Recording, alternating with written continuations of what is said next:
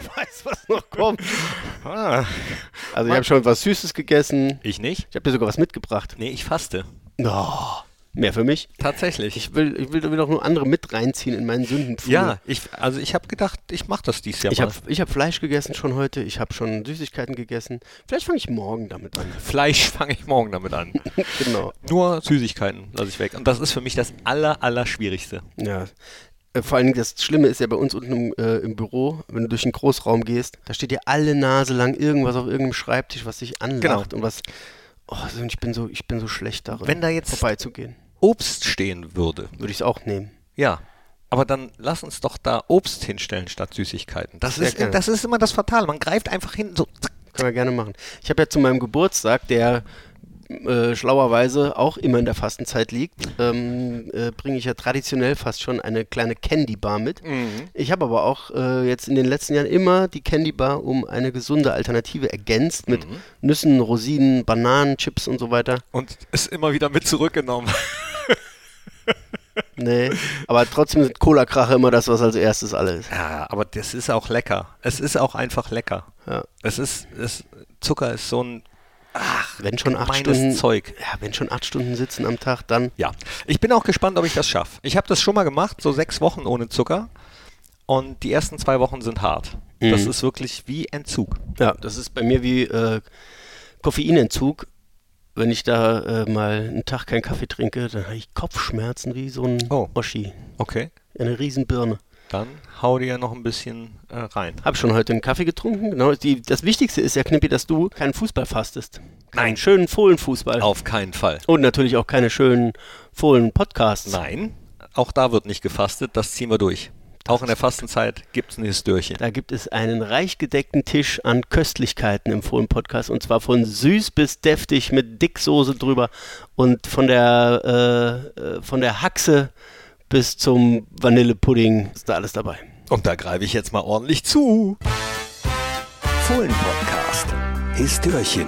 Geschichten aus der Geschichte von Borussia Mönchengladbach. So, ich sehe, ihr greift auch zu hier im Fohlen-Podcast. Sonst äh, würdet ihr uns nämlich jetzt nicht hören. Ihr habt geklickt auf Play. Das ist sehr, sehr gut. Und damit Hi und Hallo. Herzlich willkommen zum Histörchen. Es gibt wieder eine Geschichte aus der Geschichte vom Borussia Mönchengladbach. Und im Vorgeplänkel habt ihr ihn schon gehört. Seine Stimme habt ihr gehört. Ihr habt sie wiedererkannt, denn er war schon häufiger hier und hat uns Geschichten erzählt. Ich freue mich sehr auf Matti Rech. Halli, hallo. Hallo, Halli. Los geht's. Die Stimme aus dem Archiv. Was hast du mitgebracht? Ah, warst du im Archiv eben noch? Ich war eben noch kurz im gegraben? Archiv, genau, habe noch ein bisschen ge gegraben und äh, äh, mit, mit äh, allerdings nicht mit grobem Werkzeug, sondern eher mit feinem. Ja. Das passt auch zum, äh, ja, zum Hauptakteur unseres, dies, äh, unseres äh, diesjährigen, wollte ich schon sagen, unseres Histörchens heute. Und ich würde gerne mal wieder an die alte Tradition anknüpfen und dir am Anfang eine Frage stellen. Äh, Frage ja gerne, schieß los. Und zwar ist die Frage diesmal so ein bisschen Next Level, denn wir machen das Histörchen ja schon eine Weile und äh, so einfache Fragen, die sind ja bei dir, also, pff, ne? Äh, die Frage ist, wer war nach Albert Jansen und Heinz Lowin der dritte Mannschaftskapitän, den Borussia in der Bundesliga hatte? Äh, jetzt machst du mich noch neugieriger, als ich es sonst schon bin, weil normalerweise ist eine Frage ja irgendwie, wer war der erste Mannschaftskapitän? Ähm, aber der dritte, wieso denn der dritte? Ja, jetzt hast du mir die ersten beiden ja schon gesagt. Also es muss ähm, um diesen dritten ja offenbar viel äh, zu erzählen geben, beziehungsweise was Interessantes zu erzählen geben, sonst würdest du nie nach ihm fragen und sonst würde es nicht in diesem Histörchen jetzt gleich um ihn gehen. Genau, das ist der Grund. Äh, Berti Vogt. Das ist falsch, Knippi. Berti Vogts wurde doch erst nach Günter Netzer Mannschaftskapitän in den 70ern. Dann Günter Netzer. Nein, Auch nicht. es war, noch Gott. einer, es war noch einer vorher dran. Oh, ich bin so schlecht in Statistiken und in so Namen. Ich muss mir die Chronik nochmal durchlesen. Ich weiß es nicht. Sag's mir. Egon Milder war es. Den äh, wollte ich nicht sagen. Hätte ich, nee, wäre ich nicht drauf gekommen. Und das wundert mich kein bisschen, weil den haben gar nicht so viele Borussen auf dem Schirm, dass der äh, ja zu einer Zeit, wo Borussia sich anschickte, eine Größe in der Bundesliga zu werden, selber schon eine Größe in der Fohlenelf war. Ja. Und zwar auf der Position, Ähm, äh, Mittelstürmer. nein. also die, die Geschichte fängt, äh, fängt noch in der, ähm, in der damaligen zweiten Liga, der Regionalliga an. Da kommt Egon Milder, ein gewisser Egon Milder vom VfL Bochum zu Borussia Mhm. Unter Trainer Fritz Langner. Von dem hatten wir es hier ja auch schon. Stimmt. Und äh, der holt ihn quasi als Spielmacher. Und im selben Sommer, in dem Egon Milder aus Bochum kommt, schon als gestandener Spieler, fängt auch ein gewisser Günther Netzer bei Borussias erster Mannschaft an. Von dem hörte ich. Von dem äh, hörtest du, genau. Und der steht aber erstmal hinter Egon Milder, weil Egon Milder ist der Spielmacher von Borussia. Ja. Und äh, ein Jahr später ist es dann so, dass, äh, das wissen auch die meisten, dass, zumindest die treuen Hörer, dass äh, Fritz Langner nach Schalke geht und Hennes Weißweiler übernimmt die Fohlenelf und formt sie zu der Mannschaft, die dann in die Bundesliga aufsteigt und dafür Furore sorgt. Und der sieht das Potenzial von Günter Netzer Mhm. und hat jetzt ein Problem. Weil er nämlich zwei Spielmacher hat, die Genau. offenbar ziemlich gut sind. Wenn ihr, es sei erlaubt, an dieser Stelle nochmal darauf hinzuweisen, äh, die Geschichte von Fritz Langner hören wollt, dann klickt doch mal in die andere Fohlen-Podcast-Histörchen. So, Eigenwerbung Ende. We- Weiter geht's. Also, der hat ein Problem. Egon Milder, gut. Günter Netzer, richtig gut. Genau. Und ja, gut, vor dem Problem stehen ja manchmal Trainer. Ne? Also was macht er? Er will keinen von beiden auf die Bank setzen, er will äh, äh, von beiden profitieren in dem Sinne. Und ähm, manche Experten sagen, dass es äh, die erste geniale Amtshandlung von Weißweiler gewesen wäre, bei Borussia Netzer quasi auf die 10 zu setzen, als Spielmacher einzusetzen und Egon Milde aber nicht rauszunehmen, sondern ihm den Posten des Liberos zu geben. Oh, da muss man auch erstmal drauf kommen. Wobei, ähm, du brauchst bei beidem Übersicht. Libero, liebe Kleinen, ist übrigens das, was früher äh, der letzte Mann war, der freie Mann. Libero, freie Mann, das heißt genau. nämlich übersetzt der, der freie Mann. Und das war, äh, naja, heutzutage in der Dreierkette der mittlere nur ein bisschen zurückgezogen noch. Oder hinter der Dreierkette. Nee, wir hatten früher hatten wir Libero als letzten Mann, davor ein Vorstopper, das, war der Manndecker und rechter und linker Verteidiger, so wurde früher gespielt. Genau, der Vorstopper war meistens der Mann mit den Metallbeinen, Ja. den angespitzten. Ja, richtig.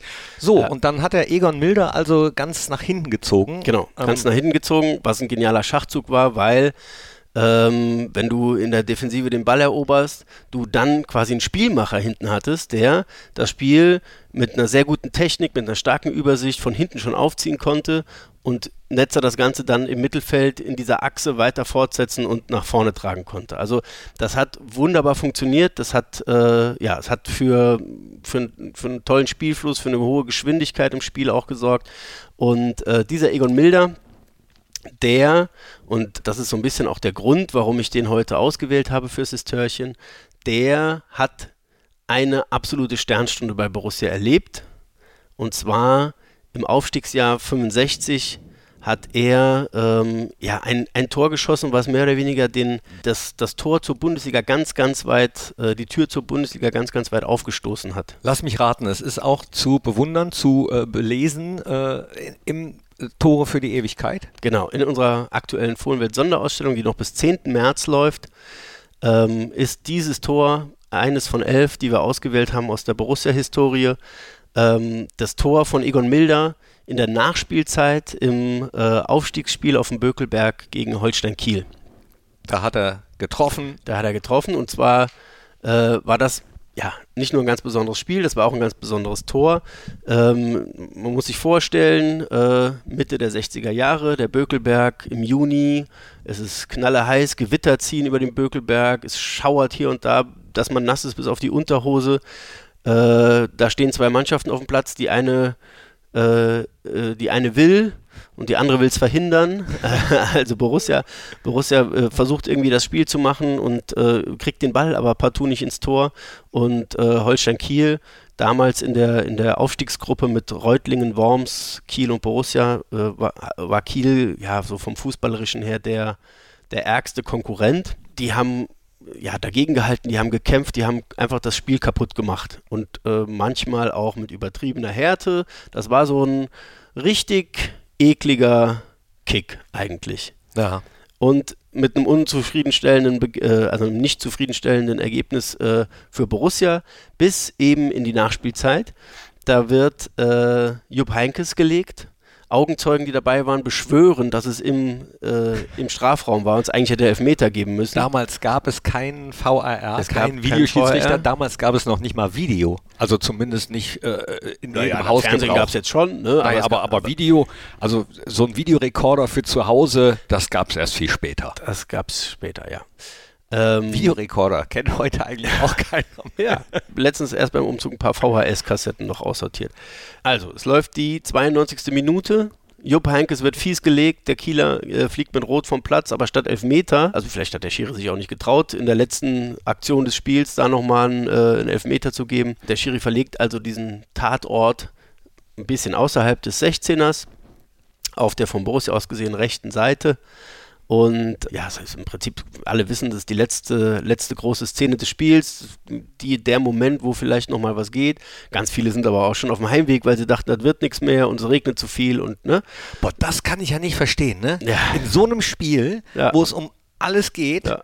also, nee, da kann man doch nicht schon vorher gehen. Ja, also man muss sagen, es ging ja nicht, es war ja kein Finalspiel in dem Sinne, es war das dritte Spiel der Aufstiegsrunde, aber es war das Spiel gegen den stärksten Konkurrenten. Ja, trotzdem. Klar, also ich würde auch niemals vor Abpfiff gehen, das ist äh, so ein Unding irgendwie. Also beim Stand von 0-0, Ja. wo, nö. Nee, ne? Naja, gut, haben trotzdem welche gemacht, vielleicht das Genau. Wetter, gut. Ja.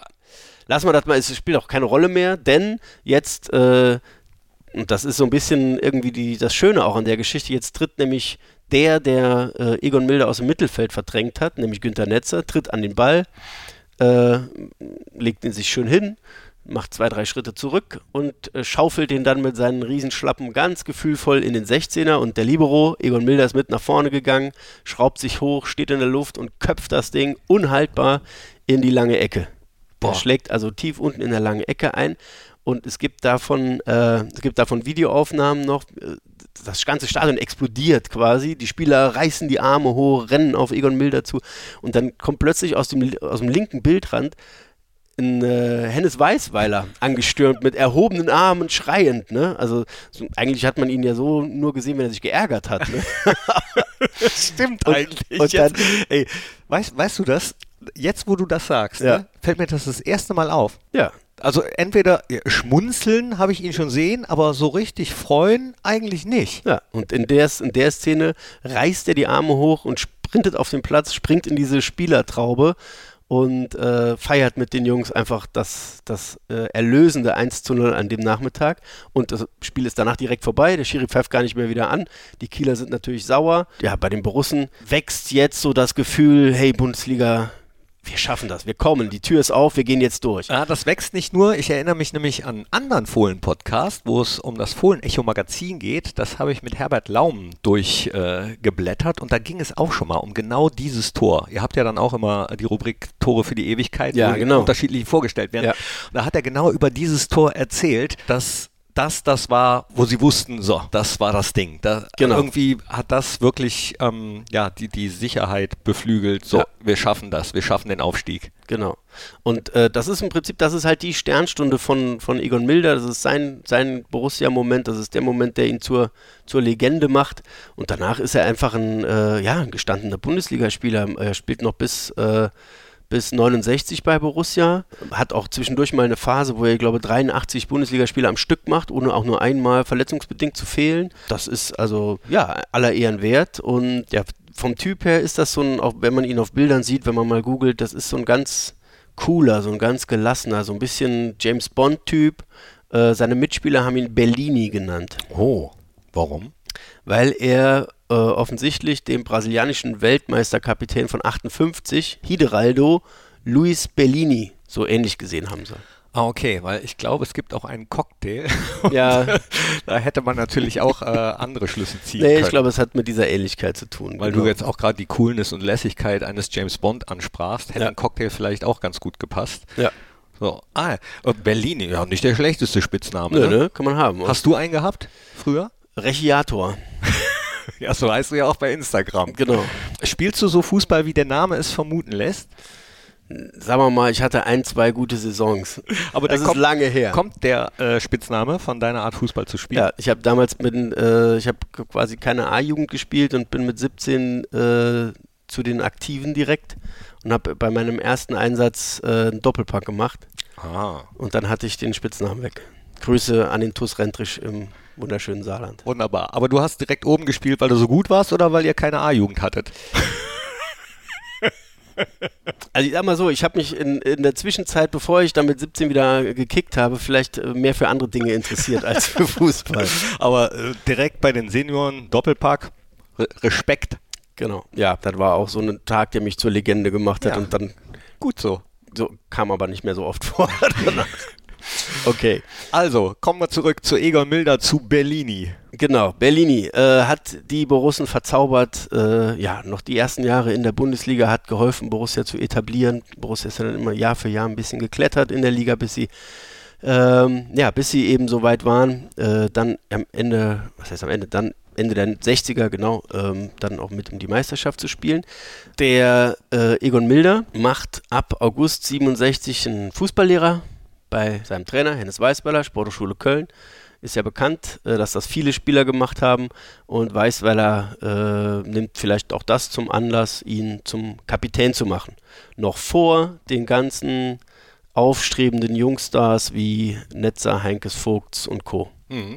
Äh, was ich finde, ist auch eine Aussage. Ne? Also ist schon derjenige, der so ein bisschen der, der Papa der Kompanie war. Herbert Laumen, von dem du gerade auch schon gesprochen hast, beschreibt ihn als einen Menschen, mit dem man keinen Streit haben konnte. Okay. Ne? Und das, äh, finde ich, ist ein schönes Kompliment. Und er sagt aber auf der anderen Seite auch, dass Egon Milder fast schon zu lieb gewesen wäre, um wirklich, wirklich den Libero zu spielen. Okay, das wollte ich nämlich jetzt gerade fragen. Also äh, jemand, mit dem man keinen Streit bekommen kann, das muss ja äh, nicht nur positiv oder nur negativ sein, äh, wenn derjenige dann trotzdem eine Haltung hat. Ne? Aber wenn das heißt Kompromissbereitschaft oder beziehungsweise vermitteln können, dann ist man natürlich, finde ich, ganz gut aufgehoben als Mannschaftskapitän. Wenn man dann aber zu lieb ist, dann kann es problematisch werden. Genau, ich glaube, menschlich kann man da äh, äh, ja, Egon Milder keinerlei Vorwurf machen. Ich glaube, das war ein super Typ. Ich habe ihn leider ja nicht persönlich kennengelernt. Da kommen wir auch gleich noch zu. Aber äh, auf dem Platz kam dann auch die ein oder andere Kritik auf, dass es auch daran liegt, dass er vielleicht ein bisschen zu schön spielt, ein bisschen zu sehr den offensiven Spielmacher noch drin hat, der von hinten raus äh, eröffnet und äh, lieber eröffnet, als dazwischen zu hauen, sage ich jetzt mal so. Ja. Dass Borussia eben äh, nicht nur die meisten Tore geschossen hat in der Bundesliga damals, sondern eben auch sehr viele bekommen hat. Er ja, selber, ist so schön, der Sturm gewinnt Spiele, die Abwehr Meisterschaften. Ne? Egon Milder selber hat gesagt, ähm, hat seine Abwehr aber verteidigt. Auch das äh, gehört ja zum Wesen eines Mannschaftskapitäns. Ne? Er hat gesagt, wir sind besser als unser Ruf, weil wir stets die meisten Tore schießen, verlangt man von uns in der Abwehr die gleiche Bestleistung. Beides zusammen ist aber sehr schwer. Das war natürlich auch Hennes Weißweiler aus der Seele gesprochen, der dazu sagte, wir suchen ja das Erfolgsspiel, so hat er es genannt. Da kassiert man eben schon mal ein Gegentor. Also er hat ja auch gesagt, lieber ein 5 zu 4 als ein 1 zu 0. Und trotzdem hat, das weißt du, Borussia ja 1969 reagiert und hat in Lugi Müller und Klaus-Dieter Silov zwei richtige Abwehr-Haudegen, sage ich mal, Ja. äh, verpflichtet, um eben da hinten dicht zu machen und äh, ja, so ein bisschen, bisschen sorglos die anderen vorne kaputt schießen zu können.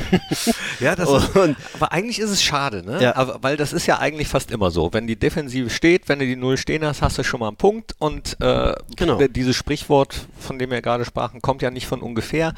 Es wäre doch eigentlich mal schön, wenn wirklich eine Mannschaft, die eher so ein 5-4 macht, wenn die Meister werden würden und nicht nur Ja. welche, wo die Defensive gut ist. Ich meine, Borussia hat ja nicht ihre offensive Spielweise aufgegeben, Nee, aber eben die äh, Gegentorflut ein bisschen, äh, ein bisschen eingedämmt. Und äh, die Geschichte lehrt uns, dass das genau das Richtige war, denn 69 kommen Müller und Silov. Borussia wird äh, in der Saison danach, also nee, in der Saison 69, 70 das erste Mal deutscher Meister. Ja. Und der, der den Weg dahin mit geebnet hat, Egon Milder, ist da schon nicht mehr da, denn er hat äh, Angebote aus der Schweiz und äh, geht zum FC Luzern. Luzern. Genau, Luzern. Und spielt da in der Schweizer Liga. Später wird er noch, äh, wird er noch Spieler beim SC Kriens, wo er dann auch als Spielertrainer unterwegs ist. Da hatte ich mal eben schon kurz, hatten wir es angeschnitten. Jetzt kommen wir zum, zum leider auch tragischen, äh, tragischen Ende der Geschichte. Am 18. Oktober 1975, in, in dem Jahr, in dem Borussia quasi auf dem Höhepunkt ihres Schaffens ist mit UEFA-Cup-Sieg, Meisterschaft, Mannschaft, äh, äh, beste Mannschaft Europas. Äh, in dem Jahr stirbt Egon Milder Ähm, nach einer Operation an einem Hirntumor äh, wacht er nicht mehr auf und äh, ja, mit nur 33 Jahren. Genau, also ein tragisches Boah. Ende, viel zu frühes Ende. Äh, Herbert Laumann erinnert sich auch, dass alle geschockt waren, dass alle äh, tief bestürzt Boah, waren. Grad, darüber. Gänsehaut. Genau. Und es ist, ähm, ja, also zu, zur Beerdigung sind dann mit äh, Manny Orzesek, Pöggeler, Bernd Rupp, Albert Jansen, äh, Vogt, Wimmer, Schommen, also es war eine riesen Borussia-Delegation auch auf der Beerdigung von ihm und äh, noch im selben Jahr hat Borussia dann ein Benefizspiel auf die Beine gestellt gegen den FC Luzern um die Familie äh, Milder zu unterstützen und hat dabei für die Witwe und die Tochter äh, damals 50.000 D-Mark zusammengespielt, um äh, ja um denen quasi den Lebensunterhalt weiter garantieren zu können. Egon Milder war auch sechs Jahre nach seinem Weggang von Borussia bei den Kollegen keineswegs vergessen, sondern als feiner Kerl in Erinnerung und für den haben sie dann auch nochmal sich ins Zeug gelegt und Geld gesammelt. Das ist schön. Also wirklich da schon Borussia-Familie und äh, ja, also das, ich wusste nichts von, von dieser Geschichte, von dieser Tragik eigentlich und sowas. Ach, äh, bin ich mal ganz hm. ja. angefasst. Ne? Ja, ja, ja. so, so jung, das. Ja, das ist wirklich tragisch. Aber wie gesagt, Egon Milder, ja, einer aus der Zeit, die noch, ja, die noch so ein bisschen die, die große Netzer, Heinkes äh, und Co-Ära vorbereitet haben, äh, der ja als, als einer der ersten großen oder festen Größen vom Borussia in der Bundesliga dann vielleicht auch gar nicht so, so gesehen wird, aber der mit seinem Tor gegen Kiel eben auch einen großartigen Moment geschaffen hat in der Vereinsgeschichte, der Borussia die Tür zur Bundesliga ganz, ganz weit aufgemacht hat. Und so bleibt er unvergessen, was äh, auch gut ist. Und diese Szene, von der du eben sprachst, die gibt es auch in der Fohlenwelt zu sehen, dieses Video oder, äh, oder beziehungsweise, was war das? Super 8, Video, Fernsehkamera oder? Tja, das war mit der Fernsehkamera aufgezeichnet, klar. Und dann gab es, also es war kein Live-Spiel, meine ich, und es gab danach halt eben die, so wie eine Art Sportshow. Aber das ist zu sehen, wie, wie, also in, in der Fohlenwelt? Genau. Ja, dann gehe ich da jetzt hin. Ich will Hennes Weißweiler. ich will Hennes Weißweiler jubeln und springen sehen. Ist darunter. wirklich sehenswert. Ich war schon häufig unten, aber das ist mir nicht aufgefallen. Tja, Knippi. Wird Zeit. In die Fohlenwelt kannst du immer gehen. Mir fallen immer neue Sachen auf. So.